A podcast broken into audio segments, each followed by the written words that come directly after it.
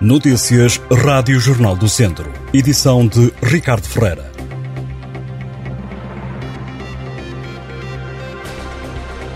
Um homem de 65 anos foi detido em Lamego por suspeitas de tráfico de armas e outros cinco por posse de armas proibidas.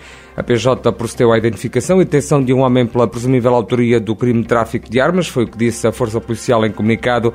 O detido acrescenta a Polícia Judiciária vai ser presente em interrogatório judicial para aplicação das medidas de coação tidas por adequadas. A PJ teve outros cinco homens em flagrante delito por posse de armas proibidas.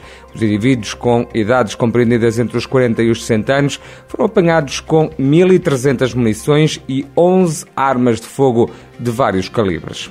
A Escola Básica de Tondelinha em Viseu não tem elevador ou plataforma elevatória para transporte de crianças e há um aluno que não tem aulas com a restante turma por falta de mobilidade.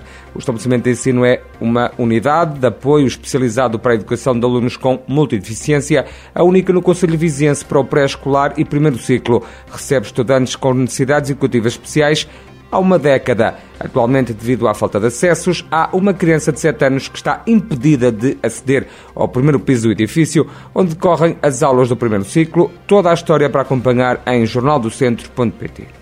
As obras de requalificação da Ribeira das Hortas prosseguem em Santa Combadão. Os trabalhos decorrem agora a Jusante da Ponta Ribeira, que atravessa o centro do Conselho. Segundo a Câmara Municipal, a zona vai ter um espaço cultural educativo e outro museu museológico com uma componente interativa. As novas estruturas vão ser construídas num antigo lagar de azeite e numa central elétrica desativada na zona. O investimento a realizar é de 758 mil euros.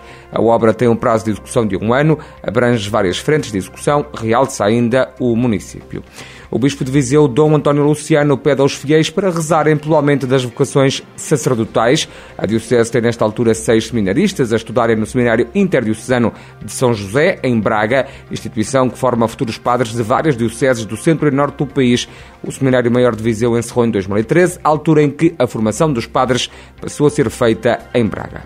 O PSD denunciou na Assembleia da República falhas na emergência e prestação de socorro no interior do país, dando como exemplo os conselhos de Sinfãs e de Rezende, onde as populações têm que esperar mais de uma hora por uma viatura de emergência médica. Os deputados sociais-democratas dizem numa comunicação dirigida ao Ministro da Saúde que existe um déficit de cobertura em todo o território nacional em termos de falta de técnicos e de viaturas de emergência.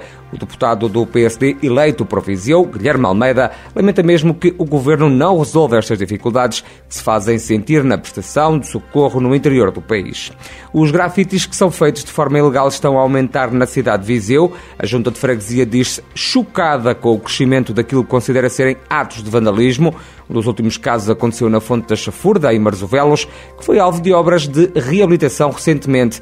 A autarquia deu conta da indignação nas redes sociais, onde falou num caso escandaloso. Ouvido pela Rádio Jornal do Centro, o presidente da Junta, Diamantino Santos, lamenta o sucedido e diz que os rabiscos feitos nas paredes são extremamente difíceis de limpar.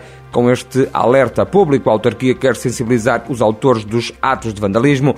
A Junta também já entrou em contato com as autoridades para pedir mais vigilância policial. E a Feira dos Santos regressa agora a Mangualde após um interregno de dois anos. O certame abre portas esta sexta-feira, decorre até domingo.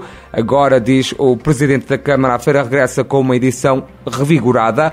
Marco Almeida promete dias de grande animação e de retorno às tradições, memórias e cultura de Mangualde.